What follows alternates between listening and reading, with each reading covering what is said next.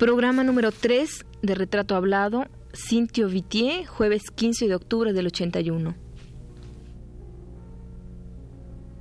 Radio UNAM presenta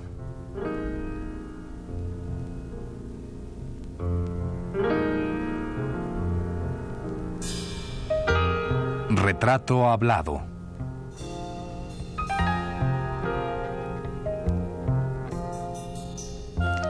Cintio Vitier. Un reportaje a cargo de Elvira García.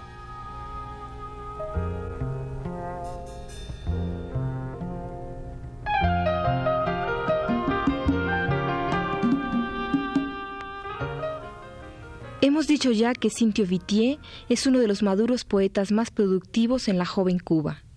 Su obra, antes del triunfo revolucionario, estaba recogida en más de diez libros de poesía y de ensayo. A partir de 1960, Vitier ha creado y publicado otro número más de esos escritos. Señora Santana, el niño llora con razón. No es por la manzana, es porque le falta el son. Señora Santana, el niño llora con razón. No es por la manzana, es porque le falta el son. No es que mi intención sea polemizar. En los volúmenes titulados Vísperas de 1953 y Testimonios de 1968 se encuentra recopilada la mayor parte de su producción poética, escrita de los años 30 hasta las postrimerías de los 60. En lo que se refiere a su trabajo de ensayista, Cintio Vitier ha dejado dos grandes obras fundamentales. Una, ya mencionada en el primer programa de esta serie, es la titulada Lo cubano en la poesía, obra de gran relevancia para el investigador que quiere conocer a fondo los orígenes de la poética cubana. La segunda obra ensayística, producida por la mano de Cintio, es la titulada 50 años de poesía cubana, escrita en 1952, y dentro de este género de trabajo de Cintio Vitier no podemos dejar de mencionar los ensayos críticos en torno a la obra de José Martí.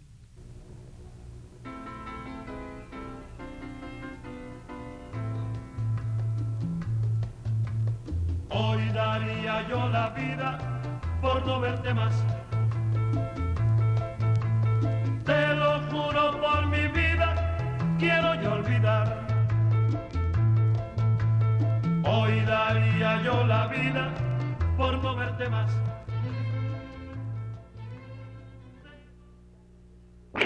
¿Podría usted explicarme, si es que tiene alguna explicación esto, el, cómo vincula usted el cristianismo, eh, la revolución eh, con la poesía? Es decir, que existe un vínculo estrecho entre una y otra cosa. Usted decía, los revolucionarios son ateos. Eso dicen ellos, o creen ellos. Pero tú sabes que hay una nueva teología de la liberación en toda América Latina. Ahora mismo al, encuentro este de, escritores en La Habana han venido algunos teólogos y oíste el discurso de Ernesto Cardenal de clausura del encuentro.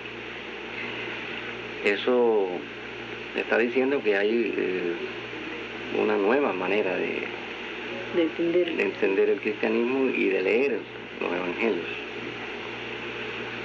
Esto empezó desde hace muchos años y, no es en Cuba donde ha tenido sus, sus mejores manifestaciones, por cierto, pero sin embargo lo que ha habido en Cuba ha sido una, transformación de la vida que ha puesto en práctica la posibilidad de ese entendimiento, no a nivel de diálogo filosófico, sino a nivel de participación. Eso desde luego tiene que cambiar, no solamente que está como lógico, el punto de vista del cristiano que, tiene que hacer una revolución dentro de su fe y descubrir eh, el verdadero sentido original, eh, radical del cristianismo, que así había sido bastante enmascarado por la iglesia como institución, salvo excepciones muy importantes que ha habido en mi país y en toda América Latina, desde los tiempos de la lucha contra España. Hay que pensar que el primer separatista cubano fue el padre Félix Varela, un sacerdote. Y ustedes ni hablar, ¿no? Morelos, Hidalgo, etc. Pero toda esta tradición la iglesia como institución no la acogió, más bien se hizo aliada de, la reacción. desgraciadamente. Entonces hay que estar rescatando el cristianismo de la iglesia. y todo eso repercute sobre la vida y sobre la poesía, cuando se es cristiano. Otros pues eh, dan testimonio de su experiencia en cuanto a ateos. Pero esta distinción de ateos y creyentes cada vez tiene menos importancia. cada vez es, menor la, la diferencia, ¿no? Sí, cada vez tiene menos importancia. Lo que importa es la conducta.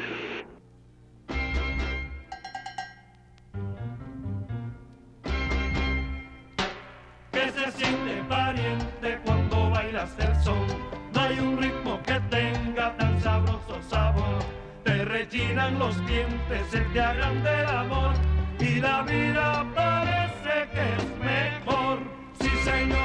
lo digo yo que soy tu hermano. ¿Cuáles serían las diferencias entre entre el artista y una sociedad capitalista y el artista en una sociedad eh, marxista, una sociedad como, como la cubana? ¿Etiquetarla o simplemente decir como la sociedad cubana? Bueno, eh, a mí no me gusta establecer normas. Es decir, no tengo la presunción nunca de, de decirle a nadie lo que debe hacer.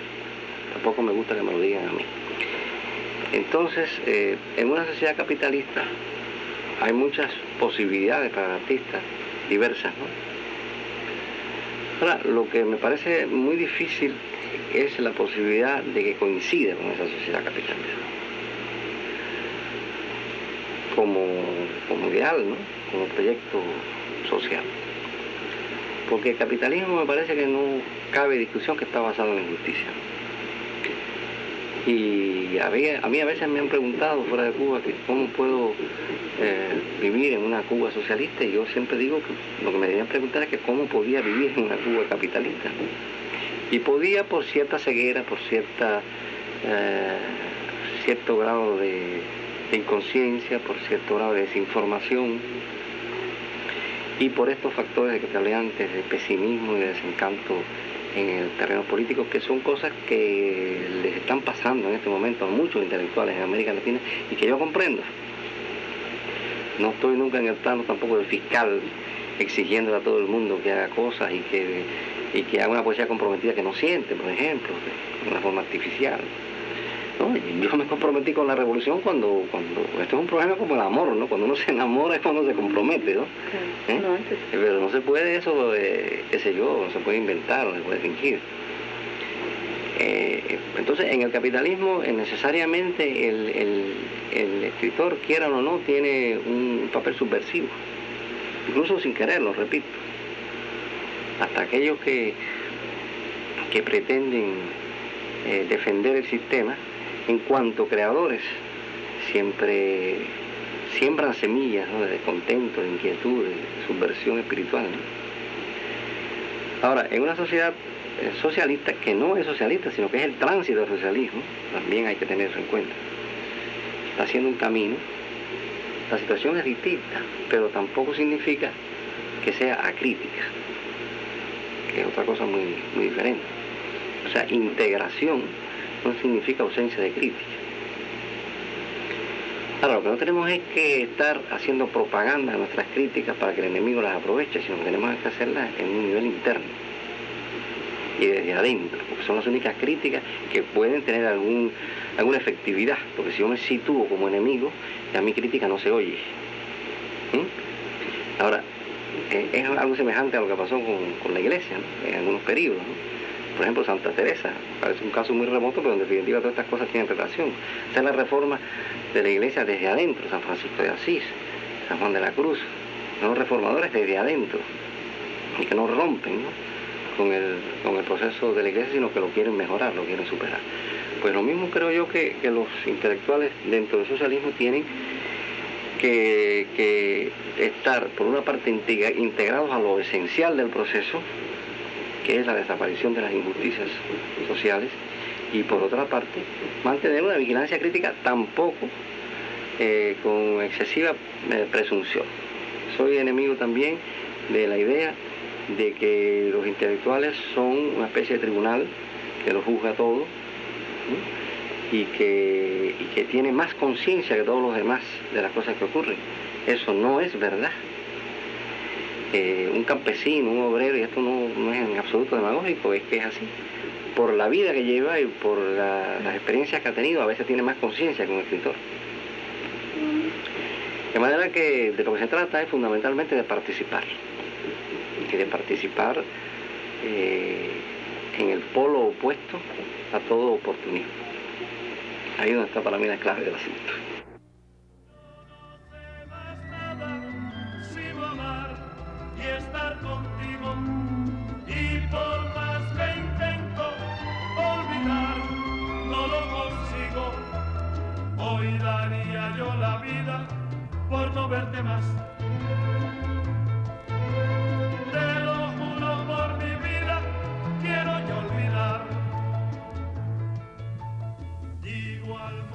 La obra de Cintio Vitier es fundamentalmente poética.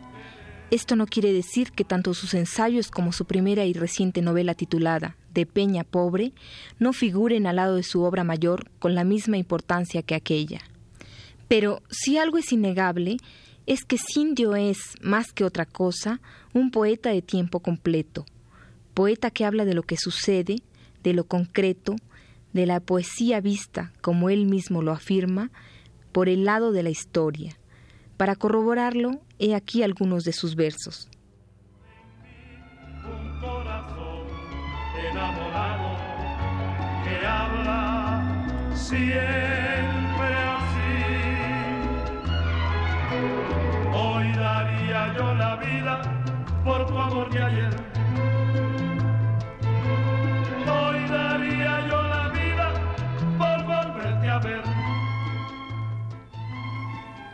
Día del Moncada. Clarín de silencioso fuego en Yara. Gallo del sol tocando Diana en baile. Cada mañana es como si empezara Cuba toda otra vez por todo el aire. Naturaleza madre de la historia, en el perenne albor de la epopeya, inflama al héroe y con su virgen gloria en la frente de mártires destella. Así la patria por oriente viene, monte tras monte, a pura poesía, y cada aurora a un punto se detiene, confundida de sol, gallo, alegría, sin saber si el fulgor que la contiene es del Moncada, Baire o Yara, el día.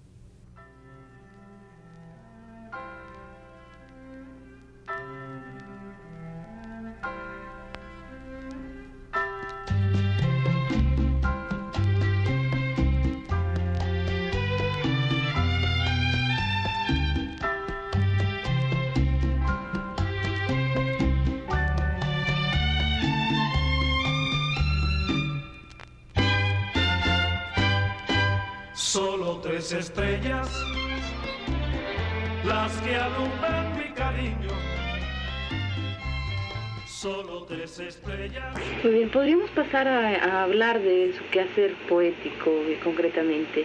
Eh, ¿Cómo nace un poema si es que tiene una explicación? Eh, ¿Cómo nace? ¿Hay inspiración o es disciplina literaria la que hace? No, yo, yo creo en la inspiración.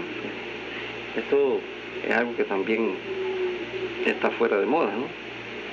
Pero quizás sea por la palabra misma que tiene unas connotaciones románticas, idealistas y todas esas cosas, pero entonces eh, además se ha ridiculizado un poco la imagen de la musa y todas esas cosas, pero en realidad hay un hecho cierto, por lo menos el poeta no escribe cuando quiere, sino cuando puede, cuando algo ocurre en él y algo le exige escriba, es una necesidad. Claro, no es un escritor de ocho horas no se diarias. Escribir un poema no, no se puede programar. Yo creo que nadie puede decir, qué sé yo, este año voy a escribir 10 o 15 poemas, ¿no? A lo mejor escribe un poema en un año, a lo mejor escribe 200. Eso no se sabe. Eso le sucede al, escritor, sobre todo al, poeta. Me imagino, claro, que en, me imagino, no sé, que en otros en otros eh, planos de la, de la del quehacer literario no es exactamente así. ¿no? Por ejemplo, el que se propone hacer una historia de la literatura o hacer un libro de ensayos, etc. Yo, sin embargo, que he escrito bastante crítica y ensayos, lo he hecho siempre en una forma semejante a la poesía. Incluso este libro, Los cubanos la poesía, yo digo que es un, que, es un libro escrito en un rapto, y así fue. Fue un libro escrito en, un par de meses, a pesar de ser tan largo. Eh, y yo creo que estaba sujeto a un, a un proceso, un impulso semejante al de la inspiración poética. Eh, dice usted en algún poema de, de, alguno de sus libros, dice usted que, que, la palabra huye cada vez más de usted. Eh, ¿Esto tiene relación directa con, con, con, la edad? Digamos, la poesía, la intensidad poética disminuye. Bueno, eh, mis amigos siempre me están haciendo bromas en ese sentido porque la verdad es que yo desde mi adolescencia estoy diciendo que ese es mi último libro y que no voy a escribir más. Y, es y no es una no es una pose ni mucho menos, sino sencillamente que eh, son como ciclos ¿no? de, de, creación, si es que realmente la hay, o por lo menos de, qué hacer. Y después me, quedo en blanco, sencillamente como se, se, establece como un vacío. Es decir, yo no soy un, ese tipo de escritor que acumula ganancias, ¿no? Que va edificando, eh, basándose en lo hecho anteriormente, ¿no? sino que realmente tengo ciclos de, expresión y después, te repito, hay como unos vacíos. Y quizás por eso que yo creo en, la inspiración, porque de pronto vuelve otra vez la necesidad de escribir desde otros, desde otros ángulos, otras perspectivas, y van surgiendo otras, otras expresiones. Ahora, ese poema que, a que tú te refieres es un poema que yo escribí cuando cumplí 50 años. Este, este, en estos días voy a cumplir 60. Y, y está al final de la fecha al pie. De hecho, hay una cosa cierta. En los últimos años yo he escrito menos poesía.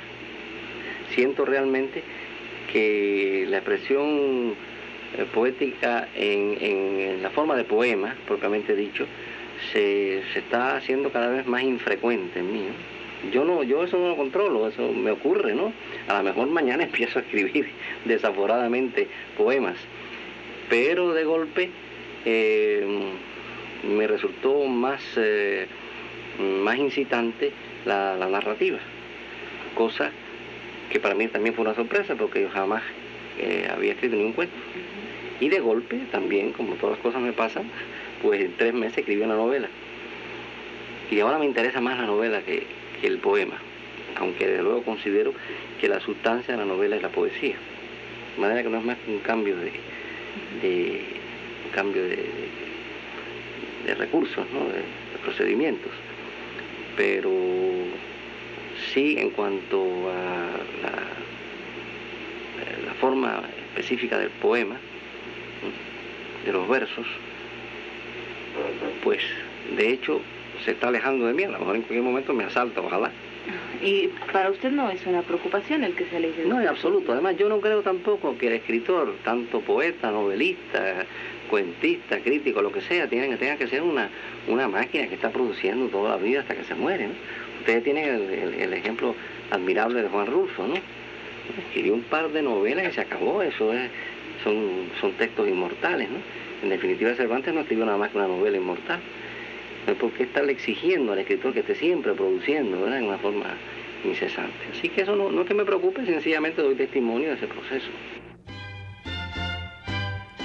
Solo tres estrellas, las que alumbran mi cariño. Solo tres estrellas y un lucero encantador Dentro del ámbito de las letras cubanas, el nombre de Cintio Vitier figura ya al lado del de otros poetas como Eliseo Diego, Idea Vilariño y otros más jóvenes como Fayad Jamís, Roberto Fernández Retamar y muchos más que sería largo denunciar. Pero la de Cintio no es únicamente una poesía vista por el lado de la historia, como ya lo decíamos anteriormente, es también una poesía que habla de los sentimientos del hombre. He aquí un ejemplo con el poema Sin más fecha al fin, poema que intentaremos leer.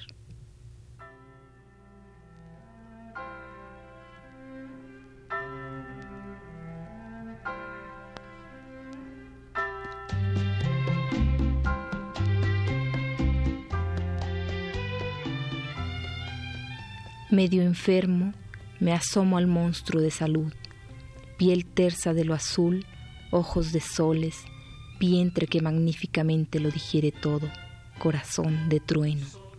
Lo miro con profunda envidia y me pregunto, ¿ese será mi cuerpo cuando acabe de purgar aquí mi diferencia? En él se alojará mi alma para ser algo mejor que nunca, un día radioso en pie sobre mi nada, sin más fecha que los pájaros colados entre los ángeles. Ese será mi cuerpo, ese era, mi alma sería esa que sentí silbando detrás de la mañana, sin más fecha al fin que el amor, que el amor, brazos de olas, luz. Yo la tengo y por eso me siento feliz en la vida. No me importa que lejos me encuentre, yo pienso en su amor. Son bellezas que un día sutil forjó mi destino. ¿En qué medio, digamos, en qué género literario se, se siente usted mejor ahora? Eh, ¿En la poesía, en el ensayo o en la narrativa? En, la en este momento en la, en la narrativa. En este momento en la narrativa. experimentar para usted ahora. Sí, sí, porque como la he descubierto ya tan mayor, pues es como, qué sé yo, como una experiencia inesperada, ¿no? y, y en eso estoy. Y realmente encuentro que es muy divertido además hacer una novela tiene, además la novela también tiene mucha sorpresa, a pesar de que hay que planificarla, pero de pronto ocurren cosas que uno no esperaba y los personajes tienen una lógica interna que ellos mismos imponen en determinados momentos, y a veces hacen cosas que uno no esperaba que hicieran. Eso es todo muy interesante. Pero digamos los tres eh, elementos, los tres géneros tienen para usted una, una, unidad. Sí, sí, en definitiva yo nunca los he separado y creo que, que la, la vocación crítica, la vocación poética y últimamente la vocación narrativa confluyen.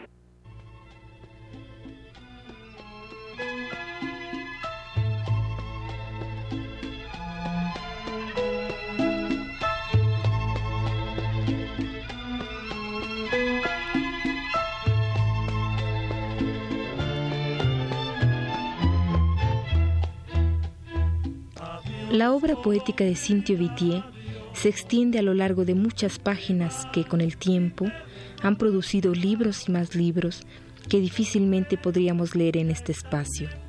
Sin embargo, si no podemos conocer la totalidad de la obra poética de Cintio, tal vez podamos escuchar y entender al poeta, aunque sea a través de un solo poema. Este, por ejemplo, que se titula Canción, dice así.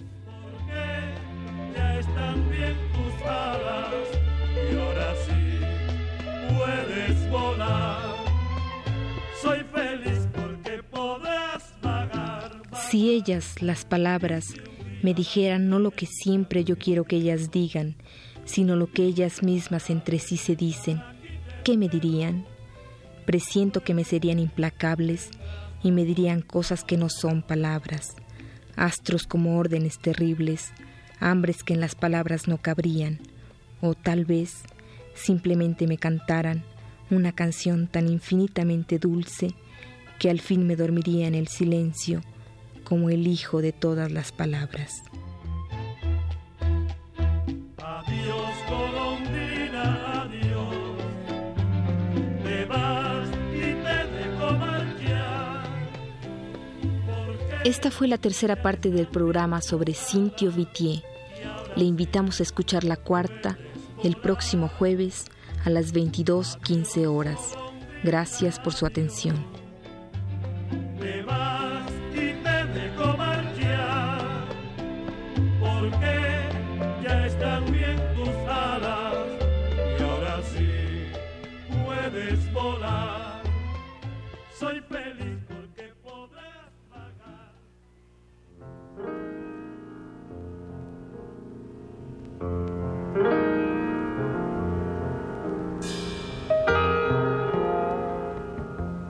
Radio UNAM presentó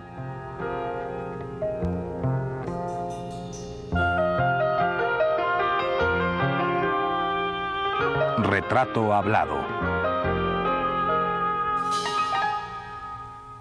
Cintio Vitier.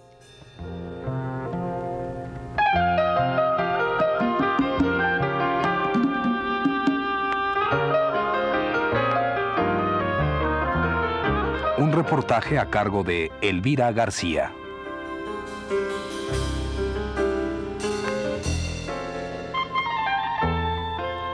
Guión y producción general de Elvira García para Radio UNAM.